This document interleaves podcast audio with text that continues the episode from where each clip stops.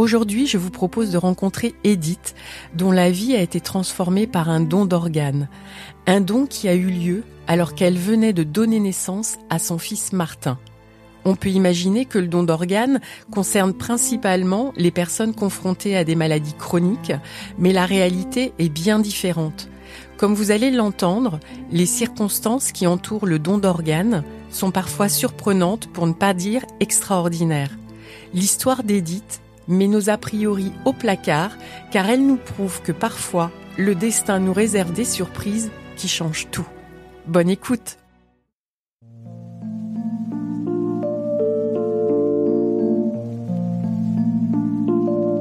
Bienvenue dans Ainsi va la vie, le podcast ressources pour parler sans tabou de la mort et du deuil. Et oui, pourquoi éviter ces sujets alors qu'ils nous concernent tous? Je suis Gaëlle Guigny, praticienne de shiatsu et accompagnante du deuil, curieuse et passionnée par les rencontres qui nous font grandir. Dans chaque épisode, je reçois un ou une invitée qui nous partage son histoire, son expérience, son regard. Ces témoignages nous donnent des clés pour mieux surmonter les pertes dans nos vies et traverser nos deuils en conscience. Nous abordons ensemble des sujets essentiels, profonds, délicats, qui bouscule parfois, mais qui toujours nous rappelle à notre humanité. Ainsi va la vie, c'est le podcast qui nous rend plus vivants. Bonsoir Edith. Bonsoir Gaëlle. Merci beaucoup d'avoir accepté de participer à cet épisode pour témoigner de l'importance du don d'organes. Ça me tenait vraiment à cœur de vous rencontrer parce que vous avez une histoire absolument étonnante et rare, hein, faut le dire. Vous allez nous la raconter. C'est une histoire qui a commencé lorsque vous attendiez votre troisième enfant. Hein, c'est bien ça? C'est ça, c'est ça. Euh, donc euh, moi je suis, euh, j'étais à l'époque une jeune maman, donc euh, nous avions deux enfants avec mon mari, Lucas qui avait presque quatre ans et puis Mathilde qui avait deux ans. Et comme toutes les familles qui se réjouissent d'attendre un heureux événement, on se préparait à accueillir la naissance donc de Martin avec voilà beaucoup d'enthousiasme des enfants. Et puis ben voilà, la vie parfois ça ne se passe pas comme prévu. Et en l'occurrence, alors que j'attendais un bébé, j'ai failli euh, ben, euh, ne plus être là pour le voir grandir, euh, j'ai failli ne plus être auprès de ma famille. Et c'est grâce à la greffe, dans un moment où ni moi ni ma famille on attendait, où on était prêt à aborder ce sujet, que le sujet du don et le sujet de la greffe s'est posé. Alors racontez-nous votre histoire, cette histoire atypique. Votre grossesse se passait bien? Ma grossesse s'est passée plutôt normalement dans un rythme un peu effréné parce que je suis quelqu'un de plutôt actif. Et, euh, et donc, euh, voilà, euh, un soir, je me sentais moyennement bien et je me suis dit, ce sont les signes avant-coureurs de la naissance, sans doute, je vais accoucher. J'ai appelé mes parents qui avaient l'habitude de venir garder les enfants. Et avec mon mari, on est parti à la maternité, mais sans le dire, je sentais quand même que j'étais vraiment pas en forme et dans une situation qui me semblait quand même pas habituel pour avoir accouché deux fois. Vous étiez à terme? Oui, à terme, euh, allez, huit jours avant le terme, donc c'était voilà plutôt classique et et donc euh, arrivé à la maternité, l'équipe qui m'a prise en charge, je pense, a eu euh, la bonne idée ou le professionnalisme de ne pas me dire que les signaux étaient alarmants. Et donc Martin est né plutôt très vite. on a eu le temps de faire quelques photos et un troisième enfant, voilà, c'était une naissance facile sur le plan de l'accouchement. Mais rapidement, euh, pour moi qui avait une douleur qui irradiait dans l'épaule et un sentiment d'être très nauséeuse, l'équipe médicale m'a dit, ben voilà, le bébé est né, il va rester un peu avec son papa et vous allez aller passer un scanner. Et donc, euh, je suis allée passer un scanner, mais je ne me suis réveillée que sept semaines après. Sept semaines Sept semaines après. Alors, qu'est-ce qui s'est passé? Ben, Ce qui s'est passé, c'est que comme je me sentais pas bien, ben voilà, ce scanner, il a révélé une hémorragie euh, très importante au niveau du foie. Donc une hémorragie euh, que sur le plan médical, euh, l'équipe en place ne savait pas comment régler et qui a valu beaucoup d'échanges, un appel du chirurgien de garde avec l'hôpital, un hôpital à Paris, avec des spécialistes du foie. Certains disant il faut opérer tout de suite, les autres disant surtout n'opérez pas, c'est trop risqué. Et euh, avis contre avis, euh, un médecin de l'hôpital de Saint-Brieuc m'a quand même opéré pour poser ce qu'on appelle des packings, c'est-à-dire qu'ils ont voilà mis des champs opératoires pour bloquer l'hémorragie autant que possible et me rendre transportable en hélicoptère jusqu'à Rennes. D'accord. Donc j'ai pris l'hélicoptère pour la première fois de ma vie dans des circonstances qui ne m'ont pas laissé gros souvenirs. Et là, vous étiez inconsciente déjà? Inconsciente. Donc en fait, euh, bah voilà, j'avais une péridurale pour l'accouchement, et puis la péridurale étant posée, ils ont euh, poussé jusqu'à une anesthésie pour que voilà, je, ne vive pas ces moments euh, terribles. Donc moi, je suis arrivée à Rennes un lundi matin, où j'ai été réopérée dans l'après-midi, après avoir été opérée dans la nuit à Saint-Brieuc. Et donc là, à Rennes, les spécialistes de la chirurgie hépatique ont essayé de sauver mon foie en continuant de la chirurgie, plus des traitements. Le mardi, j'ai été réopérée. Le mercredi, j'ai été à nouveau opérée. Le jeudi, la situation s'est vraiment dégradée et j'ai été opérée, mais on a enlevé mon foie qui était hors d'usage et j'ai été inscrite en super urgence, donc en priorité absolue pour recevoir un don. Donc ça, ça a été des jours pour mon mari, pour mes parents, euh, où euh, tous les jours et presque toutes les heures, on dit euh, pronostic vital est engagé, pronostic vital est engagé. Donc Martin avait été à la maternité avec l'équipe de néonat qui a bien voulu le garder. Et, mes parents qui s'attendaient pas du tout à ce qu'on leur parle de la greffe, eh bien, voilà, se sont un peu renseignés, mais euh, de toute façon, il n'y avait pas d'autre choix que, que de se dire bienvenue. Euh, voilà, si ça peut marcher, c'est ça qui qu'il faut faire. Donc, euh, j'ai été inscrite en super urgence le jeudi. La super urgence, c'est c'est quand vous devenez prioritaire absolue. En super urgence, ça veut dire en première position sur la liste. Hein. La super urgence, je crois que c'est une échelle européenne, donc c'est très vaste. Entre le jeudi soir où je suis inscrite et donc euh, dans la journée du samedi, les équipes médicales savaient qu'il y avait un foie pour moi qui était compatible. Et puis euh, et donc ma famille a su que j'étais greffée, euh, que j'allais être greffée dans la nuit donc du samedi au dimanche quoi. Donc ce dimanche, voilà, 17 février, Renaissance. Hmm. Voilà. Oui, vous avez une chance incroyable quand on sait les, les délais d'attente qu'il peut y avoir. Et je vois que ça vous émeut d'en parler quelque chose euh, qui me bouleverse encore euh, plus de 15 ans après, hein, c'est de se dire que alors qu'on est limite de perdre la vie et qu'en parallèle, quelque part en France, il y a une autre famille à qui on annonce dans des temps euh, voilà qui sont parallèles bah, que son frère, sa sœur, son père, sa mère est mort ou est en état de mort cérébrale et que cette famille, alors qu'elle est dans une situation euh, terrible, euh, en fait se décentre de sa douleur pour penser à d'autres que nous étions à l'époque, et que cette famille, elle ose dire ce oui, le oui qui sauve, quoi. Hmm. Et, et, moi, pourquoi moi, pour, pourquoi pas d'autres, mais en tout cas pour nous, ça a été formidable et presque miraculeux parce qu'il y a une famille qui a dit oui, et que grâce à cette famille, ben, dans un délai très proche, parce que je n'ai pas attendu cette greffe, moi j'attendais juste un bébé, et donc ben, que ce foie est arrivé, et que j'ai été greffée, et que tout a fonctionné au mieux de ce qui a pu être, sans que ce soit tout à fait facile, parce que euh, quand on est euh, enceinte, qu'on vient d'accoucher, on n'a pas une situation qui est tout à fait prête à accueillir euh, une greffe. Oui, le corps est préparé pour autre chose, pour accueillir un bébé. Vous aviez quel âge à l'époque? J'avais 33 ans, j'étais en forme, j'étais sportive, je ne fumais pas, j'avais une bonne hygiène de vie vue de ma fenêtre, mais voilà, et ça a aussi facilité la suite. C'est-à-dire? Faciliter la suite, euh, euh, voilà, avec des, moments douloureux quand même, puisque donc euh, j'ai reçu cette greffe et là toute la famille était suspendue quand même. Est-ce que ça va fonctionner? Et, et, donc euh, après euh, mm, plusieurs semaines, alors j'étais toujours dans un état de coma végétatif avec une sonde gastrique intubée de partout. Euh, dialysée parce que forcément quand tout s'arrête ben voilà les reins ne fonctionnent plus et et puis au bout de, deux semaines et demie après la greffe, progressivement, en fait, l'équipe médicale a permis mon réveil.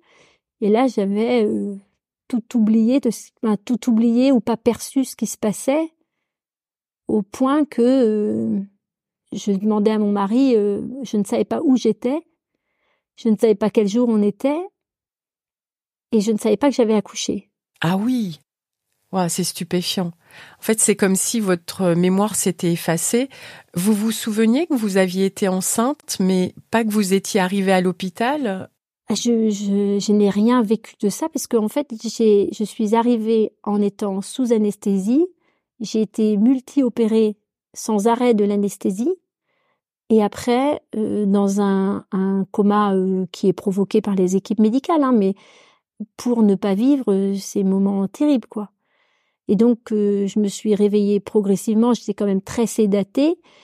Et assez vite, je me suis dit, oui, c'est vrai, Martin est né. Et mon mari a amené tout de suite des photos.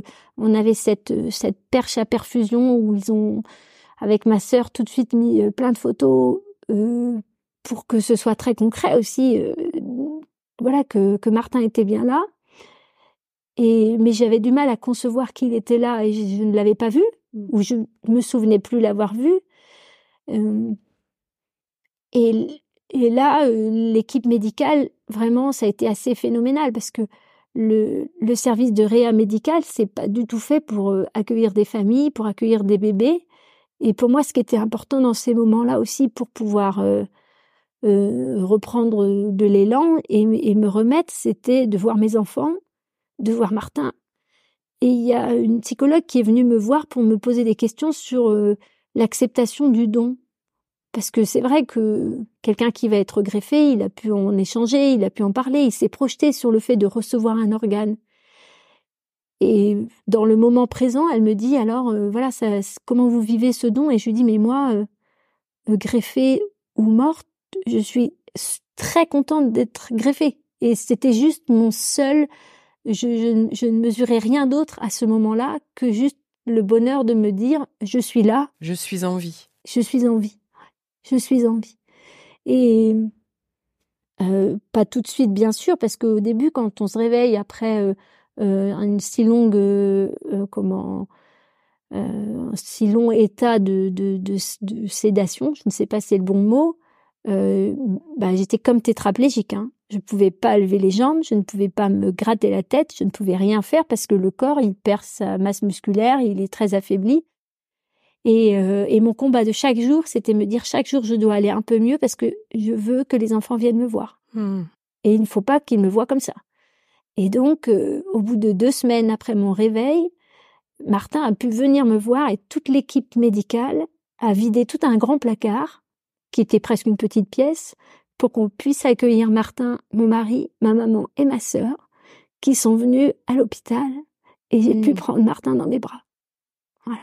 C'était notre première rencontre. Et là, il y a la vie et, et ce, ce souvenir, ou pas souvenir, mais de se dire, j'aurais pu ne pas être là. Et voilà, c'est cette histoire euh, qui, qui, devient notre histoire familiale. Hein. C'est au cœur de tout ça, tous les jours, et même aujourd'hui encore, il y a le don. C'est ce don qui a permis ça. Et oui, c'est tellement important ce que vous nous partagez là, Edith. C'est ce don qui a permis ça et il n'y a pas un jour euh, euh, de fête, euh, de, de soleil dans la nature où je fais un peu de route pour mon travail, où je me dis, cette famille, comment elle vit aujourd'hui? Oui, vous y pensez tout le temps, oui. Ouais, j'y pense. Pardon. J'y pense quand c'est Noël. J'y pense quand euh, c'est mon anniversaire. Ce n'est pas l'anniversaire de la personne qui m'a donné son foie. Mais c'est, c'est juste me dire, alors que nous, on vit des moments heureux, pour d'autres, il y a la, il y a le manque. Et on ne peut jamais dire assez merci. Oui, ça a changé votre façon d'apprécier la vie? Oui, oui, inévitablement ça la change. Et à la fois, je vais dire que quand on est dans ces moments où on, prend un peu de distance et euh, on a un regard différent, mais il faut être lucide aussi. La vie, elle nous rattrape. moi, j'ai un métier très prenant, j'ai une famille, etc. Et, et, et la vie, elle reprend le dessus parce que la vie, la vie est toujours plus forte que tout et, et que il y a aussi tous, tous ces moments où on est dans un élan où, où même des fois je me dis mais pourquoi tu veux tout faire et pourquoi tu veux être partout et, on pourrait presque dire de vivre pour deux dans le cliché. Alors je sais pas si c'est ça, mais mais en tout cas il faut rien rater. Hmm. Tout ce qui doit se fêter se fête et il ne faut rien rater. Alors cette rencontre avec Martin, comment est-ce qu'elle s'est passée? Euh, C'était particulier parce que quand on est en réanimation, on quitte pas son lit avec des bibles, des machines, on est attaché et, et voilà et on ne voit que le plafond. Et là, c'était une aventure et vraiment cette équipe médicale extraordinaire qui a dit non, non, euh, voilà, si, si, vous allez pouvoir vous asseoir, Madame Méran, et si, si, vous allez pouvoir vous déplacer. Et bien sûr qu'on va vider cette petite pièce. Et donc Martin est venu. C'était magnifique et un peu douloureux quand même parce que je ne pouvais même pas le tenir dans mes bras. Parce qu'il était trop lourd. Il faisait 2,6 kg.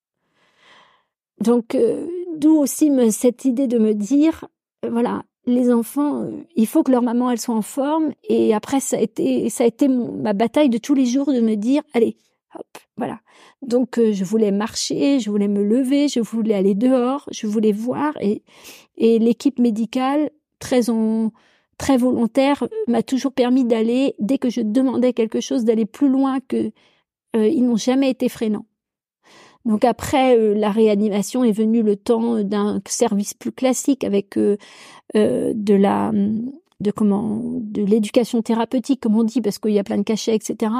Et là les enfants ont pu venir à plusieurs reprises et cette psychologue que j'avais rencontrée qui était très inquiète sur l'acceptation de mon don, elle a tout de suite compris que ce qui était en jeu, l'enjeu pour moi, c'était la famille. Hmm. Et donc les enfants euh, et, et, Lucas et Mathilde sont venus à, quelques reprises à l'hôpital et elle avait aménagé une petite pièce très sympa et tout. Donc j'ai vu les enfants à quelques reprises et Martin est revenu aussi. Voilà, c'était le bonheur de tous. C'était un peu la mascotte. Il n'y a pas beaucoup de bébés qui ont euh, qui ont moins d'un mois dans un dans un hôpital. Et eh oui. Donc ça, ça, ça a été formidable.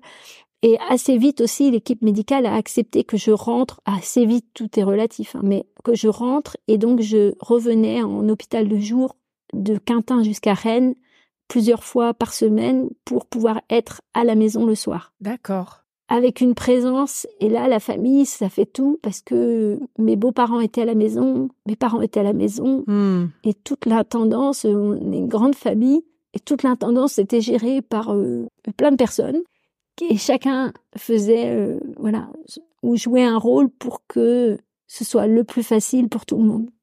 Waouh, mais quelle histoire et, quel soutien vous avez eu, c'est fantastique.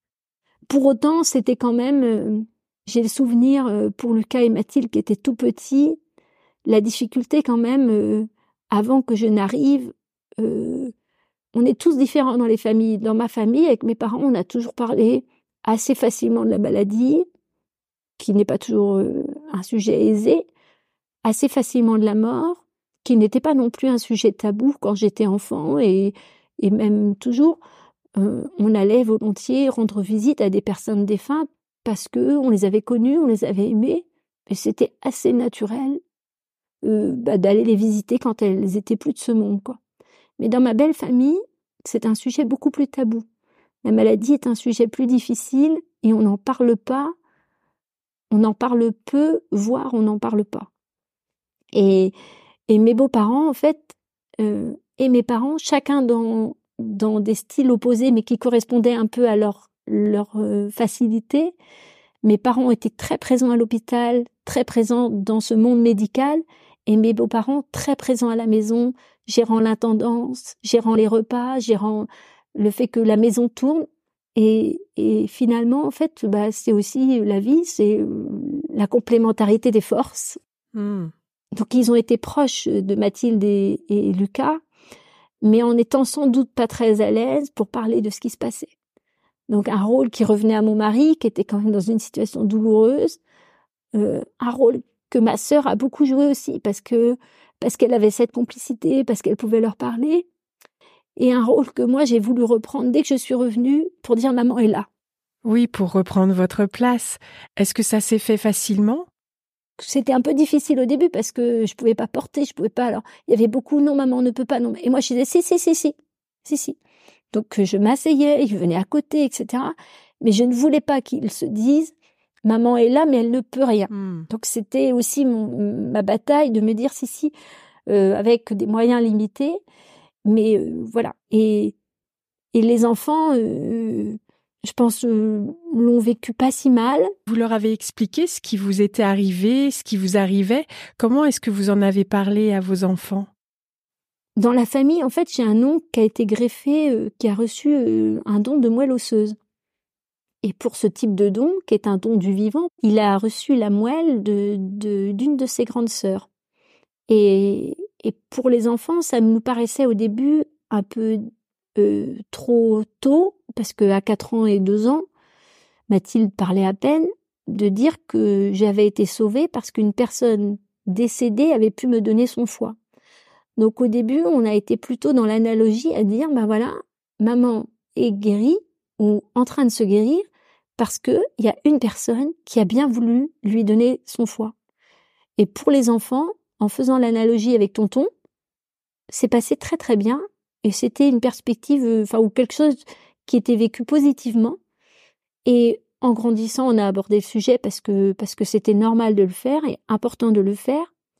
Et Martin, lui, qui, qui était encore dans une autre temporalité parce que c'était un bébé, euh, quand il a été petit, on a été euh, parfois sollicité pour euh, témoigner. Et je l'ai fait souvent parce que cette histoire, elle est atypique et elle rappelle combien c'est pas parce qu'on est malade qu'on a besoin d'une greffe, c'est pas parce qu'on est âgé qu'on a besoin de la greffe, et que tout le monde un jour peut avoir besoin de la greffe. Et oui, c'est important de le rappeler. Moi-même, ce sujet, j'y avais réfléchi, mais en me positionnant, en me disant un jour, si la situation devait arriver, bien sûr que je serais donneuse. J'avais une carte de donneur Ah oui? Que j'avais prise à la fac quand j'étais jeune, mais j'avais jamais imaginé l'inverse. Hmm. C'était voilà. Et avec Martin, quand il était jeune, j'ai souvent témoigné. Et en fait, on a peut-être voilà pour amener les choses parce que c'est ma nature d'être positive. Eh bien, en fait, euh, Martin, il voyait ça. euh, Maman, on est des héros parce que euh, bah, parce qu'en fait, cette situation était atypique et il était là et j'étais là Hmm. Et que souvent dans euh, le, le- comment ce qui m'est arrivé s'appelle un HELP syndrome qui est en fait euh, une combinaison de dysfonctionnements majeurs. C'est un peu technique mais et malheureusement souvent euh, ben soit la maman décède ou le bébé décède. Et est-ce que ça arrive essentiellement au moment de l'accouchement? Ouais. Pour faire simple c'est un peu une complication plus grave de l'éclampsie qui est plus connue. Ah d'accord, je connaissais pas. Et donc, euh, quand j'étais à l'hôpital, très souvent, euh, les équipes médicales, donc au CHU à Rennes, il y a, il y a plein d'internes qui viennent et donc, euh, voilà, les équipes se déplaçaient pour voir, hein, on vient voir le HELP syndrome, on vient voir le HELP syndrome. Euh, C'était mon nom du moment.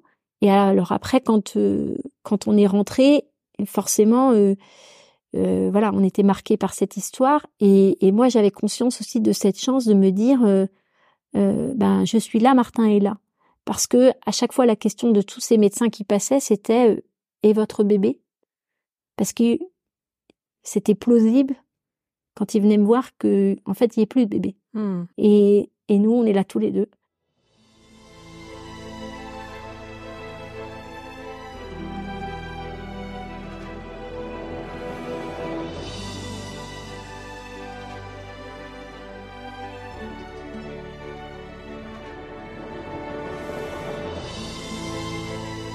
Quel âge a Martin aujourd'hui? Martin a 15 ans et demi. Il est très en forme plus que sa mère parfois. Et voilà. Et alors on n'en parle pas tous les jours mais on en parle quand même parfois. Et, il m'a dit récemment, c'était intéressant parce que comme quoi avec l'âge euh, avançant, il m'a dit euh, Tata Cécile m'a tout raconté l'histoire, euh, tu ne m'avais pas tout dit. Ah oui, il y réfléchit et ça fait son chemin. Je me suis dit tiens, euh, c'est curieux parce qu'à chaque âge de la vie, on dit des choses mais on ne dit pas la même chose. Oui. Et moi, je suis aussi attentive aux questions des enfants, donc je réponds aux questions. Et peut-être en effet que euh, on n'en avait pas parlé depuis euh, depuis deux ans, depuis voilà, depuis que le sujet soit soit euh, se soit présenté et que bah voilà, en, en grandissant, il a d'autres questions et d'autres interrogations. Et donc ça nous a valu un, un nouvel échange sur le sujet. Et puis chacun a vécu cet événement avec euh, sa réalité à ce moment-là. Voilà. Sa propre vision, ses propres émotions face au stress, euh, au traumatisme, à l'angoisse. Puis devoir faire vivre euh, la famille, comme vous le disiez, prendre soin de la fratrie, etc. Chacun a, a sa pierre à apporter à cette histoire, en fait. Ouais, d'où l'importance. Hein. Moi, je suis d'une famille de cinq enfants. Et et quand on vit des moments difficiles comme ça, euh, forcément, c'est ça ressoude tout le monde. Et ouais, c'est vrai que mes frères, mes sœurs, euh, mes parents, ma sœur en particulier, avec qui j'ai trois frères et puis une sœur, donc euh, ça a créé un lien très très fort. Ah ouais, extrêmement fort qu'on a qu'on a toujours qu'on avait déjà mais qui s'est renforcé mmh.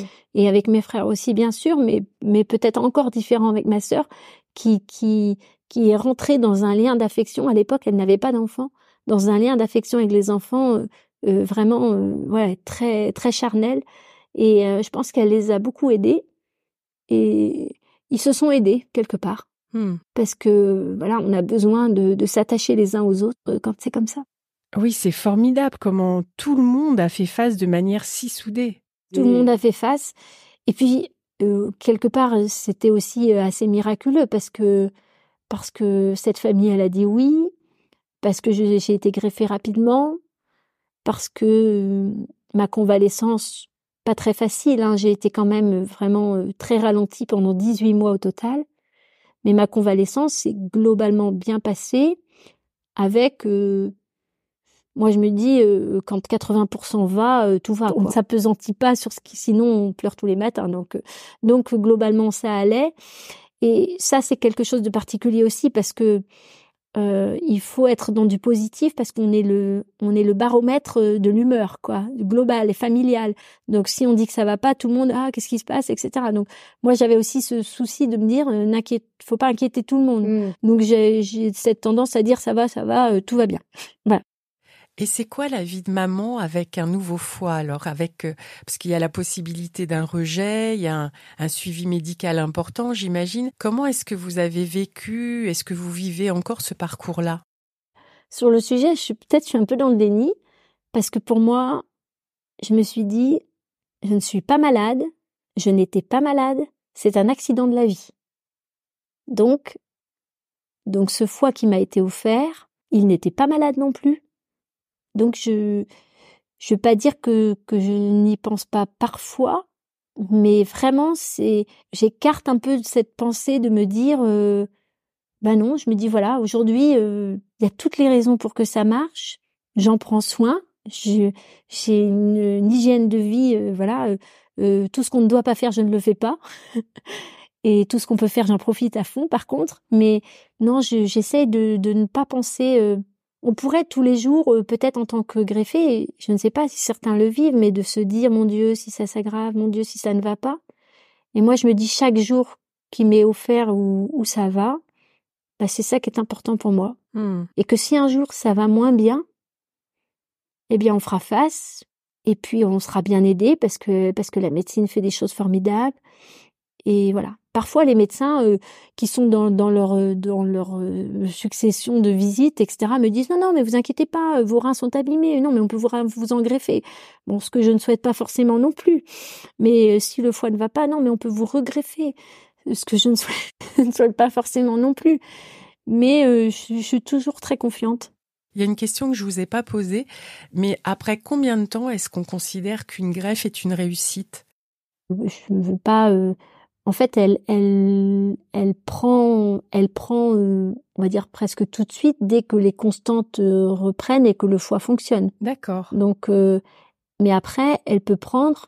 Et malheureusement pour certains, au bout d'un mois, ça, ça fonctionne pas. Hmm. Ça fonctionne pas bien. Et pour d'autres, au bout de d'un an. Et je croise quand je vais sur mes rendez-vous. Donc aujourd'hui, moi, j'ai des rendez-vous deux fois dans l'année, donc ce qui n'est pas une contrainte énorme et, et un suivi euh, très très précis quand même. Mais euh, je croise beaucoup de gens qui ont été greffés parce qu'ils avaient une maladie, euh, une maladie qui a dégradé leur foie.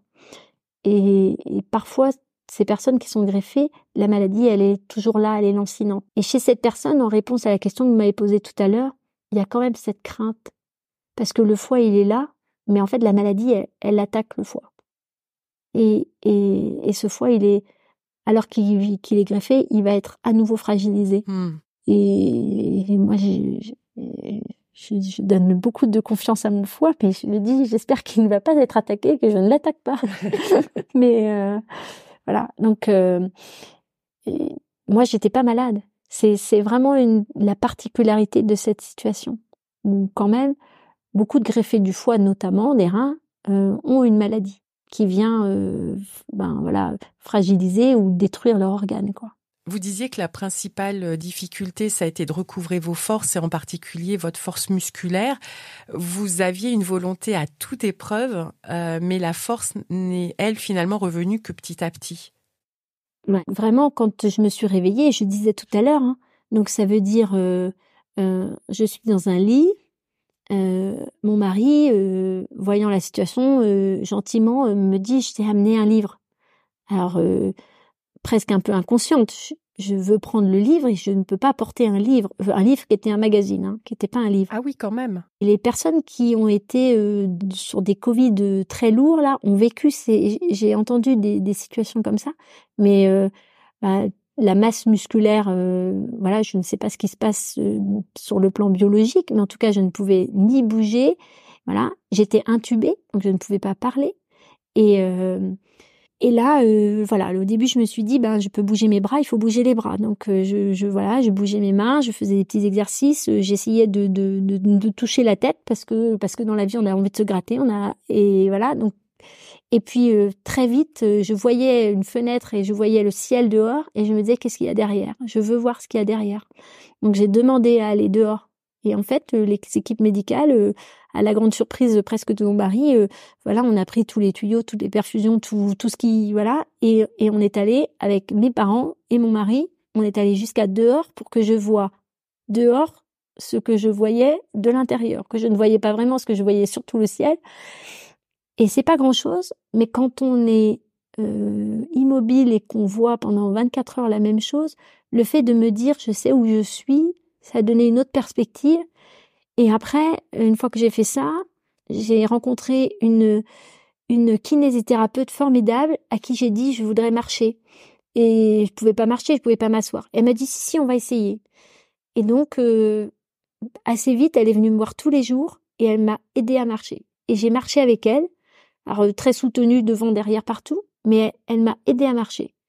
Et et ouais, j'ai souvenir de cette euh, de cette femme vraiment euh, voilà qui faisait son métier avec passion.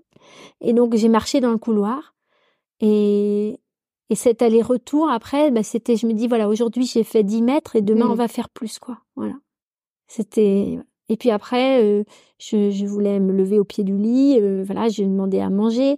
J'avais une sonde gastrique. J'ai dit si si moi je vais pouvoir manger. Il faut me l'enlever. Je, je promets je vais manger. Je vais pouvoir manger quoi. Et donc, euh, ils me l'ont enlevé.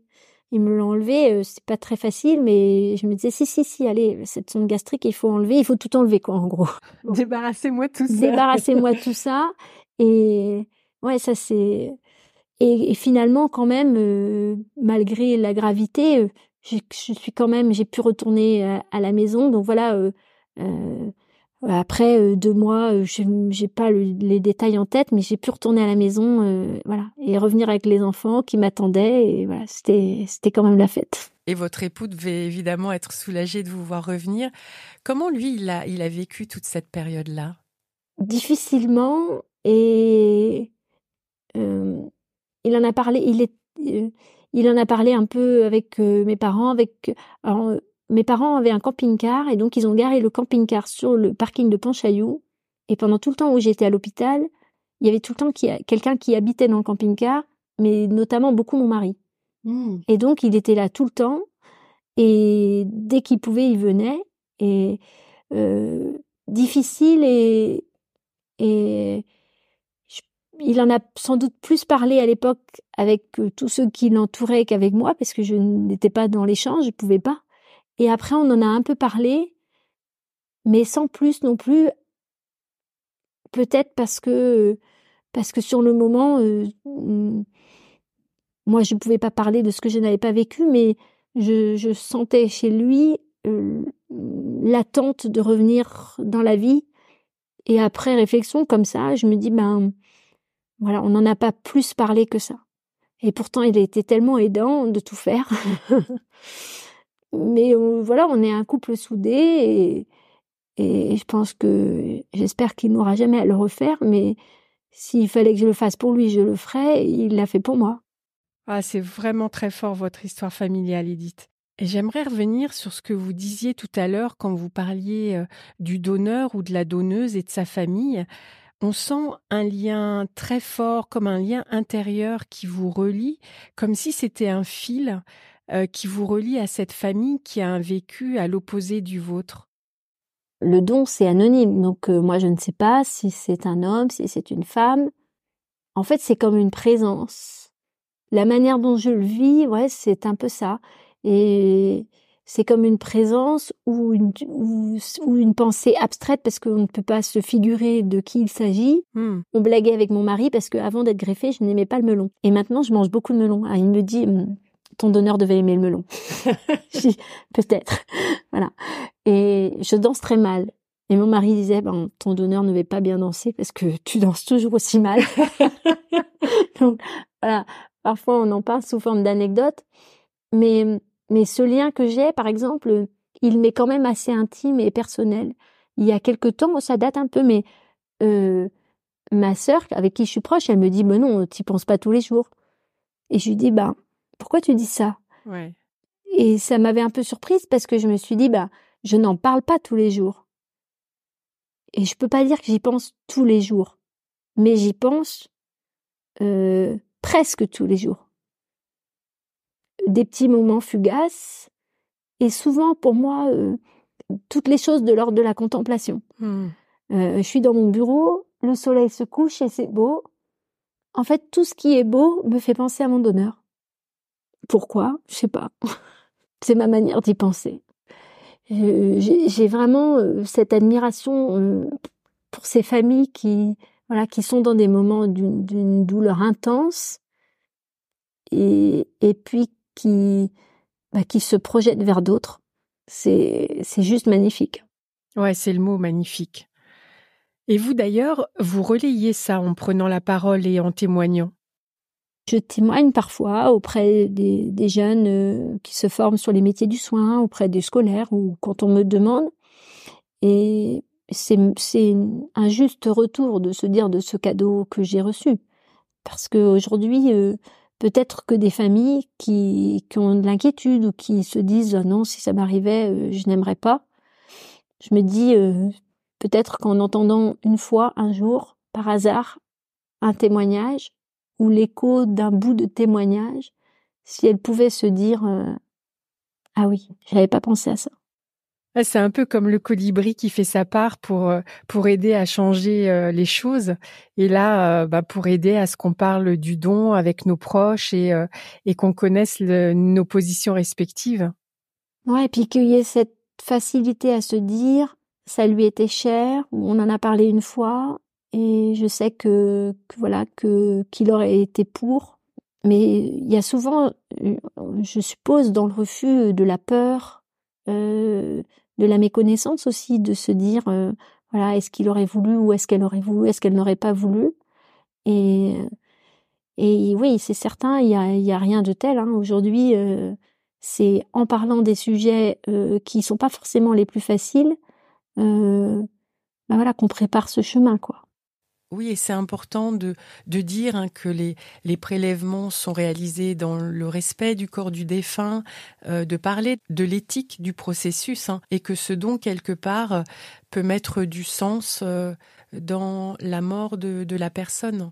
C'est certain. J'ai une amie qui a perdu son frère dans un accident de moto, son frère de 19 ans, et je ne connais pas forcément beaucoup ses parents, mais elle me dit à chaque fois quand euh, son frère est décédé, euh, mes parents ont dit oui et, sans me connaître. Et après, elle leur a parlé de mon histoire et ça leur fait très chaud au cœur parce qu'ils se projettent à travers l'histoire qui n'est pas euh, la destination des organes qui ont été prélevés à leur fils, mais de se dire, voilà, ah oui, on, sait que des familles comme celle d'Edith et sa famille, grâce à des gestes comme le nôtre et je trouve que c'est c'est très à mon sens très plutôt très apaisant et, et je souhaite que, que cette situation forcément ne, me soit pas posée parce qu'on souhaite jamais le décès de quelqu'un, mais mais mais de se dire que on meurt et,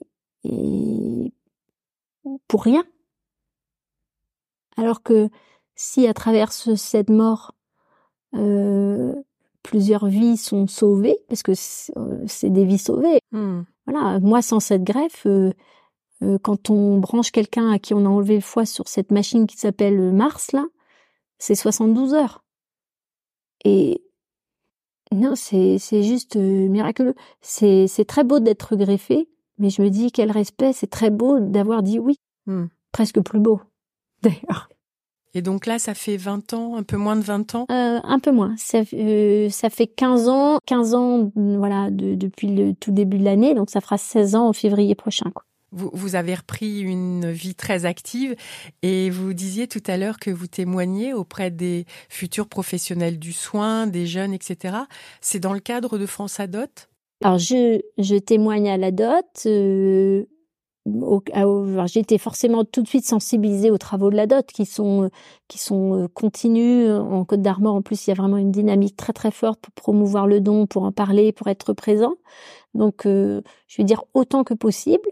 Et mais aussi euh, dès qu'on me le demande pour d'autres occasions, je me dis en fait toutes les occasions sont bonnes. Bien sûr. Et donc beaucoup viennent de la dot parce que c'est quand même euh, voilà l'association qui est la plus euh, sollicitée pour parler de ce sujet. Mais on, on a pu me demander dans le cadre de scolaire euh, ou bien l'hôpital de Saint-Brieuc aussi qui fait des campagnes. donc il y a eu des journées des journées pour sensibiliser tout le personnel soignant sur justement tous ces décès en mort encéphalique, savoir euh, percevoir des signes euh, avant-coureurs pour que en fait euh, aucune possibilité de don n'échappe aux équipes de, de, la coordination et du prélèvement.